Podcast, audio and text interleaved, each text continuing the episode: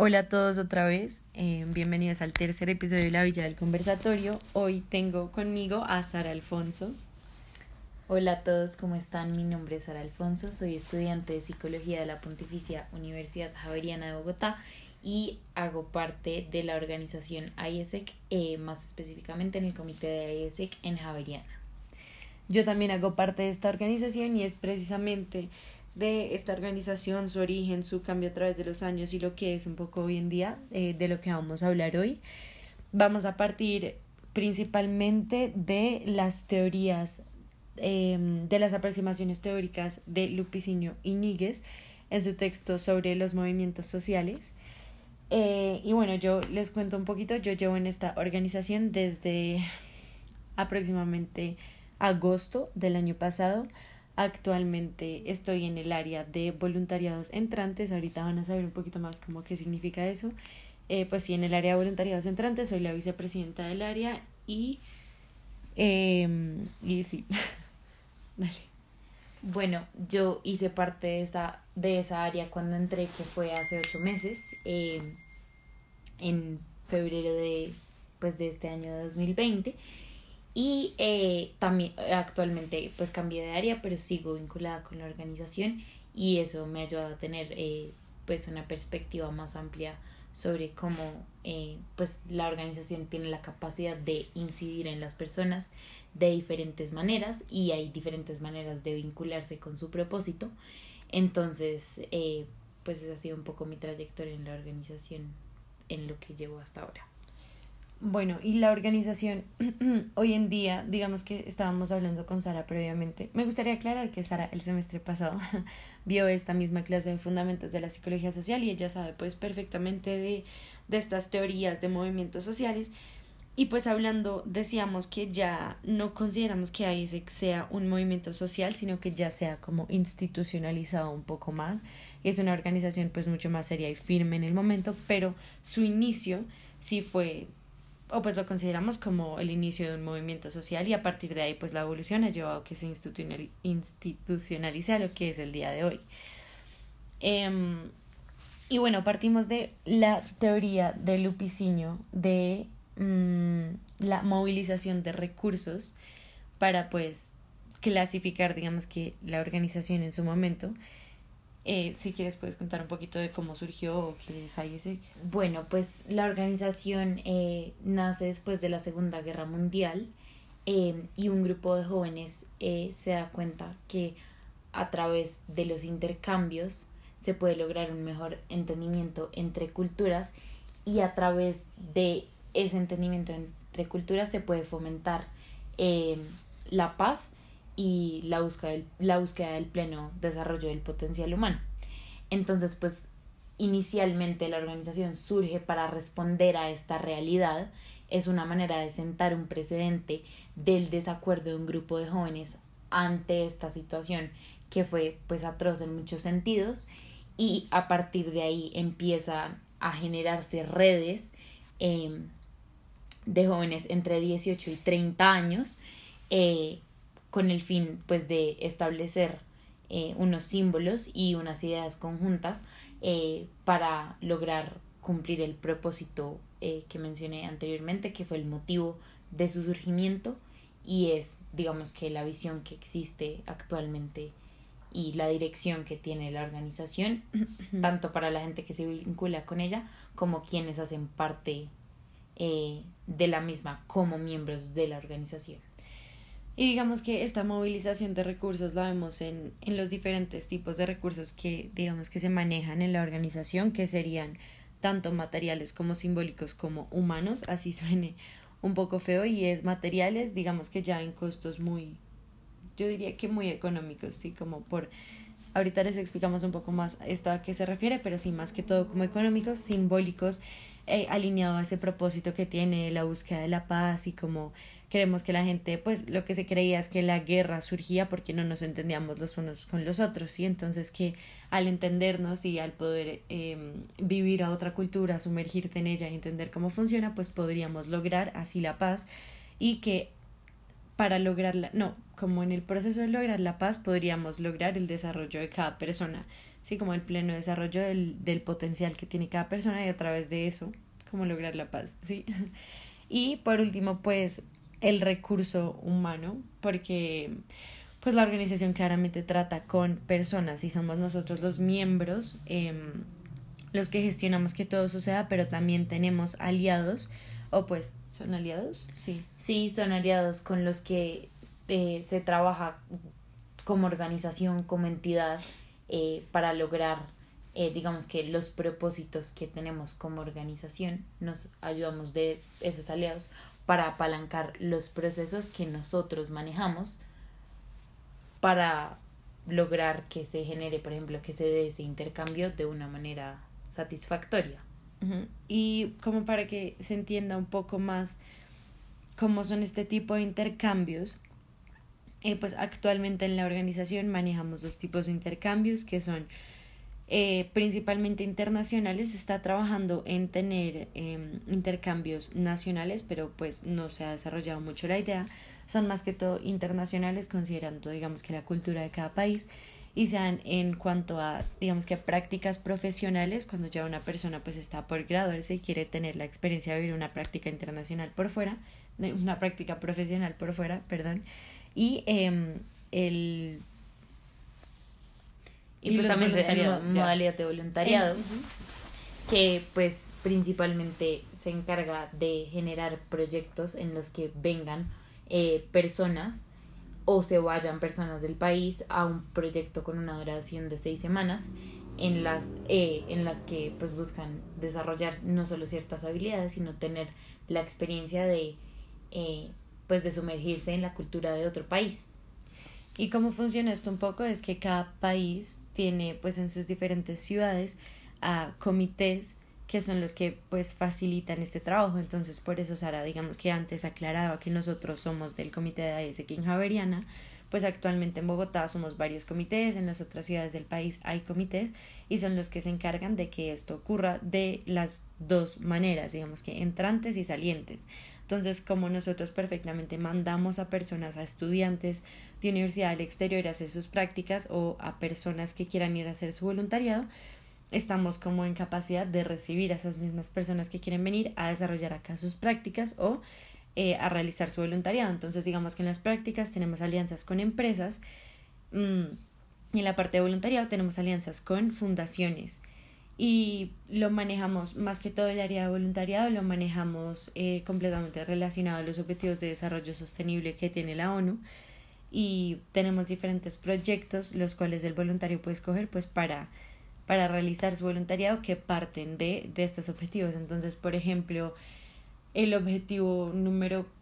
4, si no estoy mal, busca cómo mejorar la calidad de educación. Y eso lo tenemos alineado acá en Colombia, un proyecto que se llama We Speak que busca como la enseñanza de un segundo idioma a los niños y como los objetivos de desarrollo sostenible buscan que para el 2030 digamos que em, sea un mundo mejor para ponerlo de manera bonita y pues más allá de solo esas áreas que están encargadas de traer y llevar eh, pues la organización es bastante completa por así decirlo entonces tenemos a nuestra área relacionada con relaciones universitarias o ¿cómo se podría describir B2C? Sí, relaciones universitarias eh, o también pues como con terceros, bien sea personas eh, naturales que son quienes están interesadas pues en tomar intercambios y demás terceros pues externos a la organización, entonces se encarga de mantener ese contacto y esas relaciones que nos ayudan a mejorar y a, y a que existan o a que puedan existir digamos que las cosas o los procesos que las demás áreas se encargan de gestionar. Y tenemos, digamos que la parte financiera, que es la que ayuda, pues obviamente, como a la organización de el recurso económico, por así decirlo, porque pues realizar estos intercambios tiene un costo dependiendo, pues si es un intercambio de práctica es un costo un poco más elevado ya que la duración es más larga y el intercambio de voluntariado pues tiene también cierto costo y es más bajito, pero pues digamos que el área de finanzas se encarga de eso. Y también tenemos el área de recursos humanos dentro del comité, pues dentro de todos los comités está esta área de recursos humanos que se encarga de que la experiencia que viva la persona digamos que sea la mejor. Y actualmente pues es una propuesta que empezó a mediados de este año como efecto, por así decirlo, de la pandemia, que es una propuesta interesante que creo que te estarías más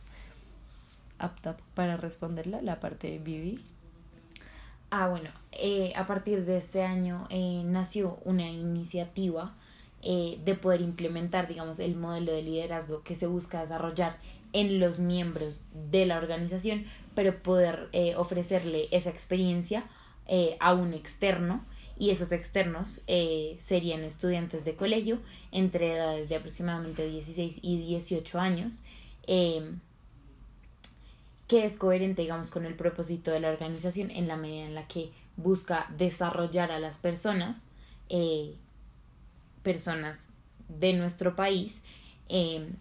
pues haciendo uso del modelo de liderazgo que se ha visto que es eficiente en las personas que han sido miembros eh, de la organización,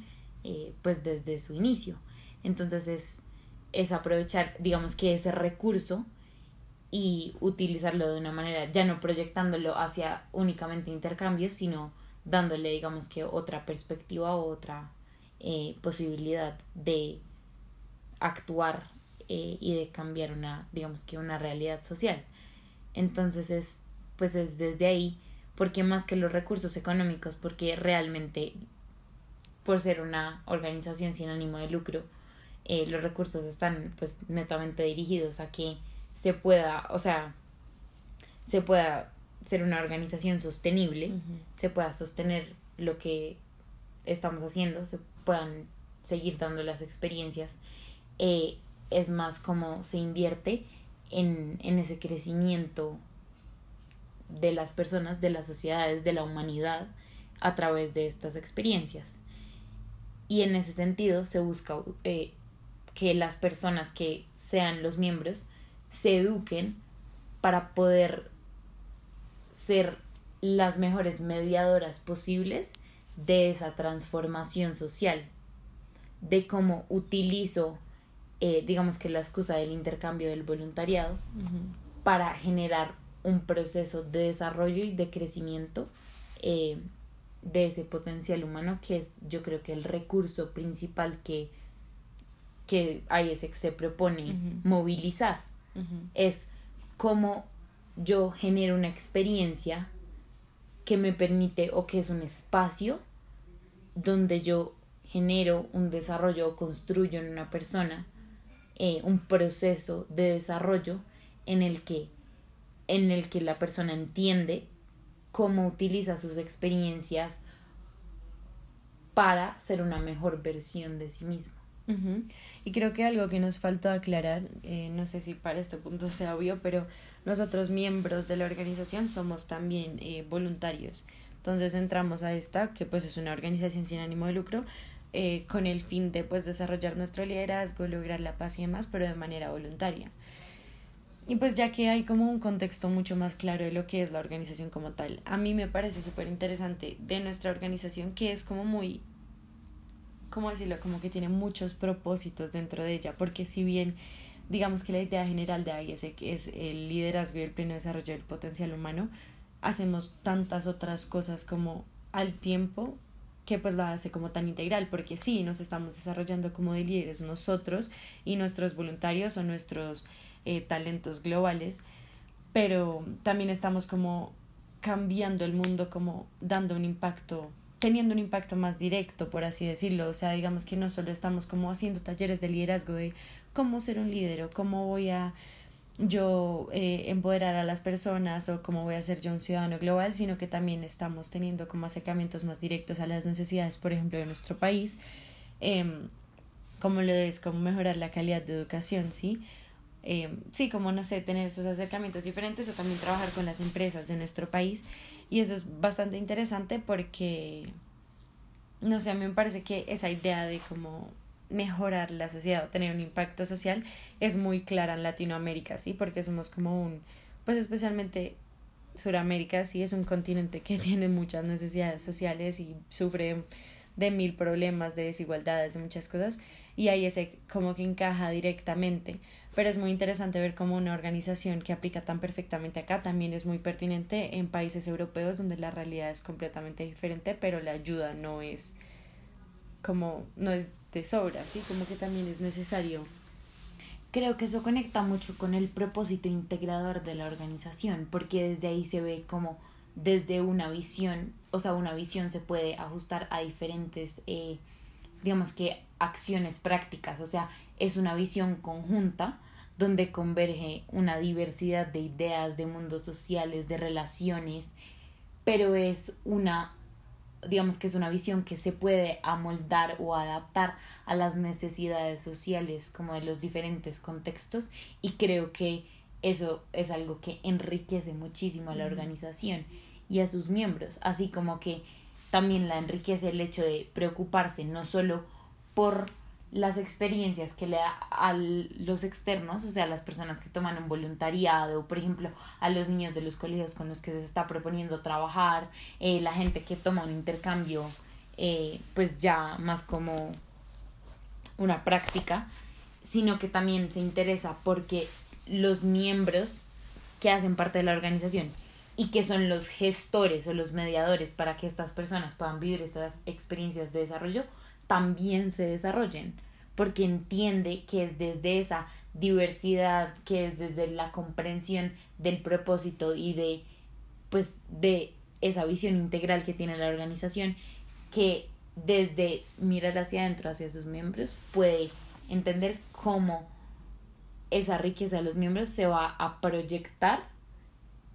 en las experiencias que se le dan a las demás personas. Y creo que eso es lo que más enriquece a la organización, esa integralidad, esa capacidad de entender cómo desde cualquier cultura, desde cualquier perspectiva, se puede generar un espacio donde converjan todas esas ideas y todas esas necesidades y haya una visión conjunta pero flexible. Y ahí siguiendo un poco esa idea como de la convergencia de esos mundos sociales, me parece que es súper claro cómo se da a nivel internacional, por así decirlo, como dentro de los diferentes países, que claramente pues una persona colombiana que va a realizar un proyecto en Brasil, pues viene un mundo social de una perspectiva completamente diferente y la puede como ayudar a como abrirle los ojos o pues como ayudar mucho al desarrollo, que me parece que es la idea transversal de la organización y es el desarrollo en todo sentido, como social, el desarrollo del liderazgo, el desarrollo de, de todas las cosas. Es como esa convergencia de mundos también sea dentro de los mismos comités y con los mismos, digamos que aliados, porque claramente pues una fundación que trabaja, por ejemplo, una de las fundaciones con las que trabajamos en Javeriana es mm, una fundación que eh, busca como la rehabilitación de jóvenes y hombres de las diferentes como adicciones y claramente pues ese mundo es muy diferente al, al de nosotros como estudiantes, por ejemplo, en nuestro caso específico de eh, psicología en la Universidad Javeriana. Y pues obviamente es muy diferente a una empresa a la que viene una persona extranjera a realizar como su, su práctica, ¿sí? Pero dentro del mismo comité como que también se convergen muchas, muchos mundos porque, pues no sé, como partiendo de los diferentes backgrounds que tiene cada persona que entra a la organización, pues como que viene con su propio mundo, pero es muy bonito ver cómo que se converge en el mismo propósito a pesar de ser todos tan diferentes. Y ahí es que me parece que coge como mucho peso y se debería desarrollar mucho más la idea de tener intercambios, no solo internacionales, sino nacionales, porque si en un mismo comité uno puede ver como esa convergencia tan grande de mundos eh, pues entre ciudades en un país también se puede ver claramente. Y no sé, como que a mí me gusta mucho la idea, pues yo personalmente em, conocí a IESEC porque me fui primero eh, de intercambio con ellos, porque yo me había graduado del colegio y yo sabía que quería hacer un voluntariado. Y mi, digamos que mi interés principal era hacer un voluntariado en Colombia, como que yo quería primero empezar acá y después, pues en un futuro tener em, experiencias en el exterior, pero nunca eh, pues digamos que consideré empezar por el exterior y mm, me acerqué a ISEC no sabiendo esto y cuando me enteré que pues era internacional y me enteré de las cosas tan chéveres, por así decirlo, que, que tiene hacer una experiencia con ISEC, pues me llamó la atención, pero perdí un poco el hilo de dónde estaba yendo. pero no, es como la idea, simplemente como que me parece que em, las, los intercambios entre ciudades en el mismo país, como que sería una idea muy chévere que también se podría manejar, porque los choques culturales son súper radicales dentro del mismo país también. Y especialmente este que es un país tan diverso. Pero es también, me parece muy interesante que lo traigas porque es ver cómo también se puede dar como esa movilización de las capacidades humanas para aprovecharlas para mejorar las condiciones dentro de un mismo país. Y especialmente partiendo de la idea, digamos, o de, del origen de esta organización, que era para la, pues como evitar la guerra y lograr la paz, si uno mira internamente en Colombia, eso hace mucha falta. O sea, no necesitamos mirar al exterior para decir como, ay, el mundo, como, ay, el mundo está muy mal y, y todo lo tenemos que, pues, mejorar por fuera, sino que internamente en Colombia también hay mucho trabajo por hacer y pues por eso insisto que me parecería muy interesante que ahí se trabajara mm, también como las los voluntariados. No sé si pues también puede ser que los las prácticas internas en el país como que sería una implementación a futuro que, que me parece interesante. Em, pero bueno ya dejando de lado como lo bonito lo teórico el origen y demás como ambas somos miembros de la organización pues vemos como a fondo lo que se supone que, que debe pasar en la organización versus digamos que la realidad de las cosas. Entonces, pues, aunque surge a ese como un movimiento social que se formaliza y eso, pues bueno, trae con sigo muchos beneficios eh, de aportar estructura y orden como para realmente ser más eh, eficientes en los medios que se escogen para lograr como la visión de ese movimiento social inicial, eh, pues como todo movimiento de las personas para las personas, pues se encuentran eh, falencias a la hora de aplicar eh, esos propósitos teóricos al ámbito práctico, que es, pues digamos, con lo que nosotras nos enfrentamos bastante en el diario vivir como en la experiencia de la organización. Y pues me acuerdo que es una idea que siempre he tenido desde que conocí un poco más a fondo la organización y es que en el papel como todo es muy perfecto y todo está súper estructurado y todo está pensado como para que salga bien, pero hay cosas que no permiten que eso pase y para mí son como tres cosas principales. Eh, pues por un lado como que el hecho de mm, trabajar con jóvenes tiene sus implicaciones, ¿sí? Como que es muy diferente trabajar con una persona que tiene 18 años. No estoy diciendo que la edad lo defina todo, pero sí es diferente trabajar con una persona que tiene 18 años a con una que pueda ser mayor. El hecho de que somos voluntarios, porque pues al fin y al cabo los que estamos ahí estamos porque queremos y nadie nos está obligando a absolutamente nada. Y em, por el otro lado, no sé, como las, las vivencias o como tal vez el enfoque que se le da a la organización que no es el apropiado. Como, no sé, como mezclarlo mucho con una vida social que tal vez como que no siempre sea lo más adecuado. Lo que pasa es que sí, eh, resalto mucho ese último eh, punto que mencionas porque pues pasa naturalmente que hay gente que no entra a la organización eh, con el enfoque adecuado o que no necesariamente se alinea con la visión real de la organización y eso pues termina afectando cómo se llevan a cabo diferentes cosas y cómo esa persona cómo cumple con su rol dentro de lo que busca la organización. Creo que más que el hecho y bueno, también adicional el hecho de que a veces eh, por ser jóvenes, pues de pronto nos damos más flexibilidad que lo que tendría una persona mayor como con el cumplimiento de las cosas, es también el hecho de que pues son personas que están en una etapa de la vida donde hay mucho movimiento. Entonces, no solo el ámbito social, sino pues el hecho de que la mayoría de los jóvenes vinculados pues son, universitarios y pues tienen que cumplir con sus obligaciones eh, universitarias eh, y pues con los tiempos que eso implica, además de las responsabilidades que uno decide asumir cuando hace parte de la organización. Y pues eso influye también eh, como en la capacidad de entregarse a la organización, porque por más de que uno tenga muy claro su enfoque y el compromiso eh, que tiene con la organización, eh, pues está la barrera, por ejemplo, del tiempo, hmm. que pues que termina afectando ciertos procesos, eh, porque naturalmente pues no se le puede invertir el mismo esfuerzo y la energía a todo. Entonces, pues a veces cuando la universidad exige un poco más, se ve afectado un poco eh, lo que pasa en la organización porque pues simplemente empiezan como a pelearse, digamos, las prioridades, las responsabilidades y las prioridades. Sí, yo creo que, no sé, para ponerlo de alguna manera, digamos que pues ahí sé que se podría ver como un grupo estudiantil más de una universidad, ¿sí? Una actividad externa más que pues realiza un estudiante y se puede poner como cualquier otra persona que pues en vez de estar en AS que es parte del equipo de voleibol de una facultad o es parte de un equipo de baile o es parte de cualquier otra cosa son simultáneas a las muchas otras responsabilidades que uno tiene como estudiante pero no no, o sea, es imposible ponerlo como prioridad porque es una época de la vida con mucho movimiento, pero a mí eso digamos que me entra, me conflictúa mucho porque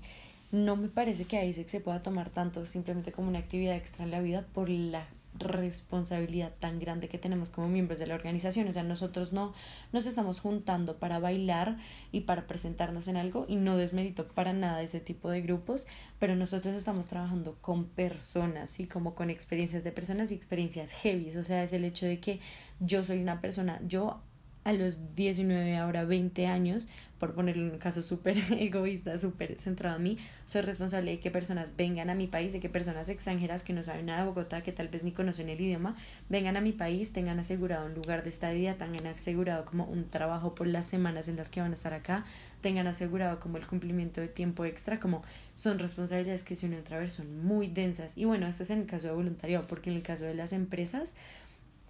es, es también muy heavy porque además ahí entra el tema que es inevitable, me parece que es como de la plata, ¿sí? O sea, uno trae a una persona, en el voluntariado no te pagan nada, pero en las prácticas profesionales te remuneran algo y es, pues digamos que es mínimo para que la persona pueda vivir el lugar en el que va. Pero pues está eso también de por medio, entonces no sé, son cosas que me parece que son muy altas en responsabilidad que nosotros a veces no dimensionamos al entrar a la organización. Sí, como que el trato con personas es diferente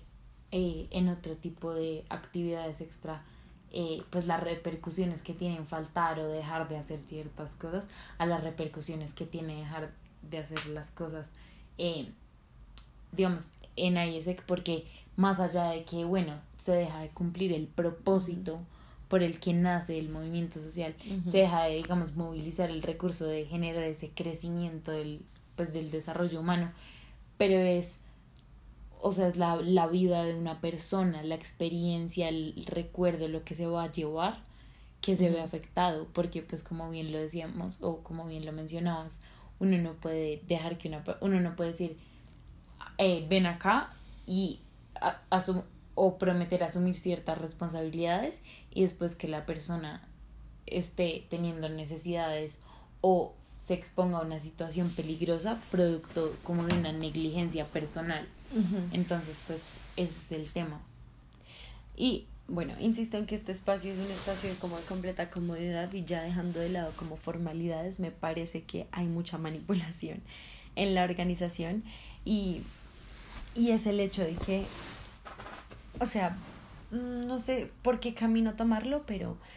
obviamente la organización tiene cosas con las que te intenta como mantener, por así decirlo. Y es el hecho de como todo ese peso social que le pone, porque sería muy diferente y los resultados y toda la experiencia ese caso sería muy diferente si uno solo fuera la organización y las asambleas, por ejemplo, fueran tomadas lo más en serio posible y las, las conferencias y todas las cosas fueran lo más formal, pero existe ese ámbito como social y de relajación que que digamos que amarra a la gente por las razones equivocadas. Entonces algo que pasa mucho y es que en los eventos nacionales, obviamente la gente es como, ay, wow, me voy a empoderar, qué divertido que me hablen, me den charlas, pero es como, uff, voy cinco días a tomar todos los días y volverme mierda en las noches y eso es lo que priorizan. Es como, ¿qué pasaría si la organización no tuviera o no le diera pie a ese tipo de cosas? Y no es que yo quiera que sea la organización más aburrida del mundo, porque me parece que a veces esos espacios no operativos son necesarios, pero no sé, como que es muy permisiva para que la gente esté ahí de, de... Pues sí, por las, o sea, motiva las razones incorrectas. Sin embargo, también ayuda a que exista un balance, porque si no, pues habría que mirar cómo sería la retención de no existir esos espacios. Y es que el problema que tienen esos espacios es que desdibujan mucho los límites. Como que es muy difícil exigirle a una persona que entienda perfectamente la diferenciación entre lo, lo operativo, lo laboral de la organización y el aspecto social, porque necesariamente se termi o sea, terminan convergiendo en ciertos espacios y es muy difícil a veces eh, establecer como esos marcos de visión, que es importante porque, como lo mencionábamos, pues en AES se adquieren unas responsabilidades frente a la organización, pues que son bastante serias y es, es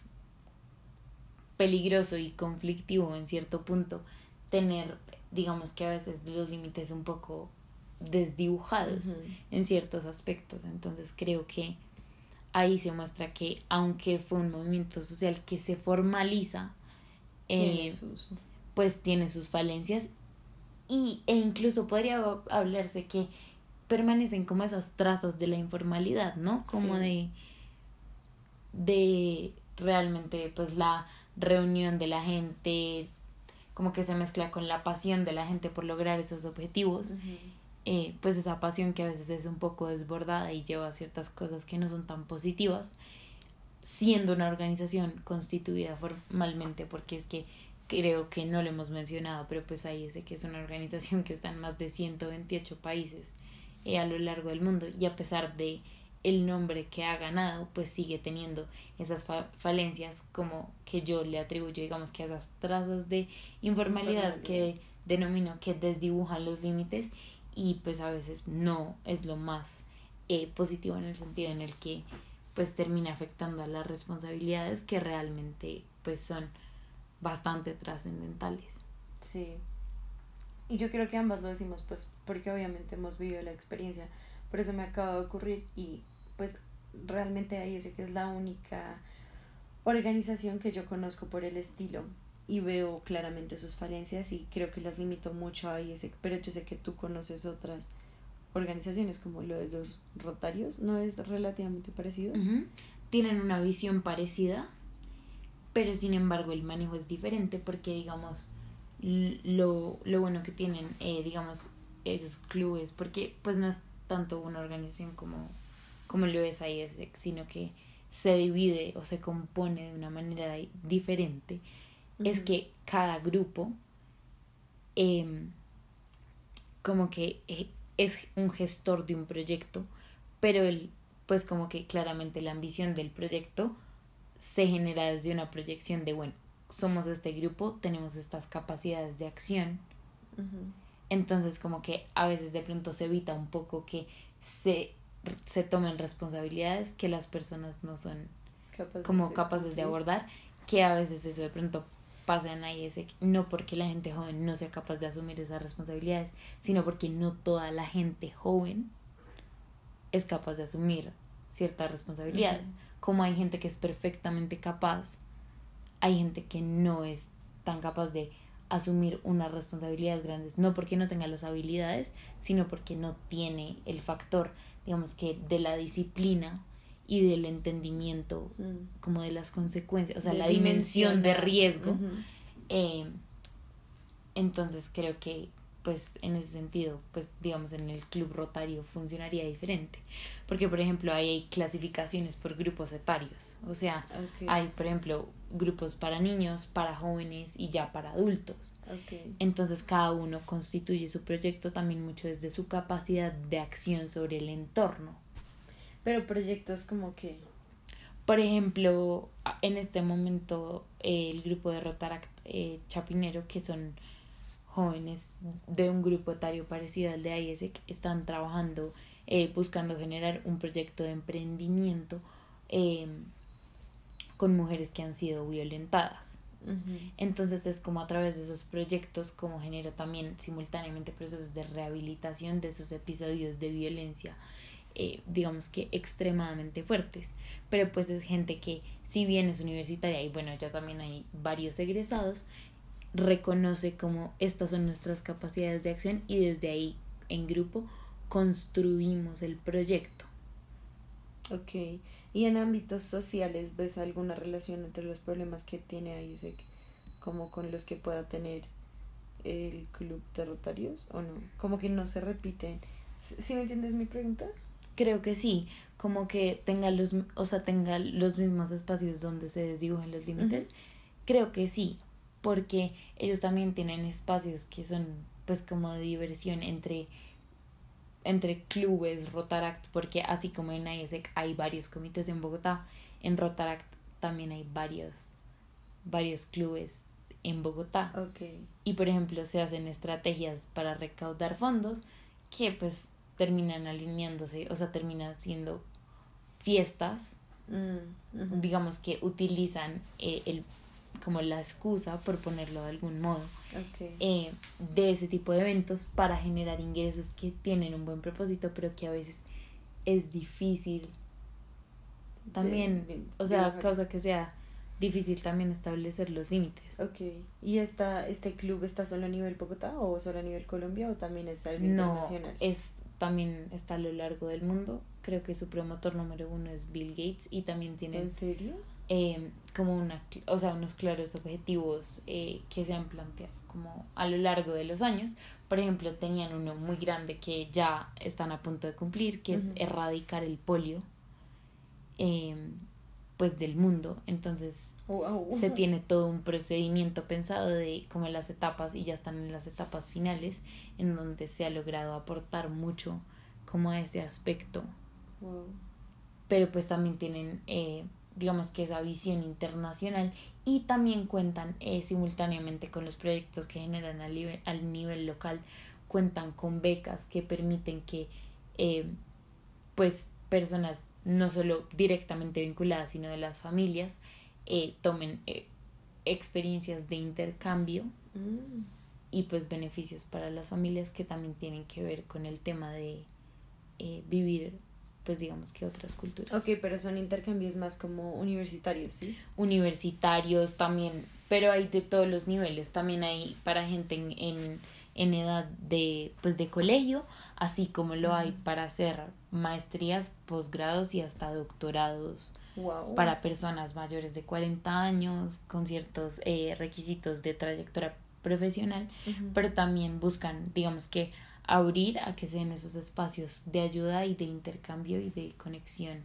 eh, pues entre varias eh, culturas a nivel mundial. Ok, muy interesante. Sí, te pregunto porque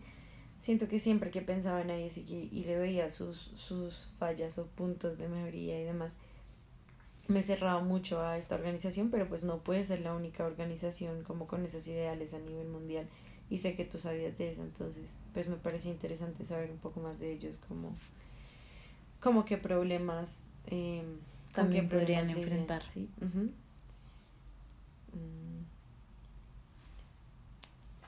Sí, pues creo que eso sería todo.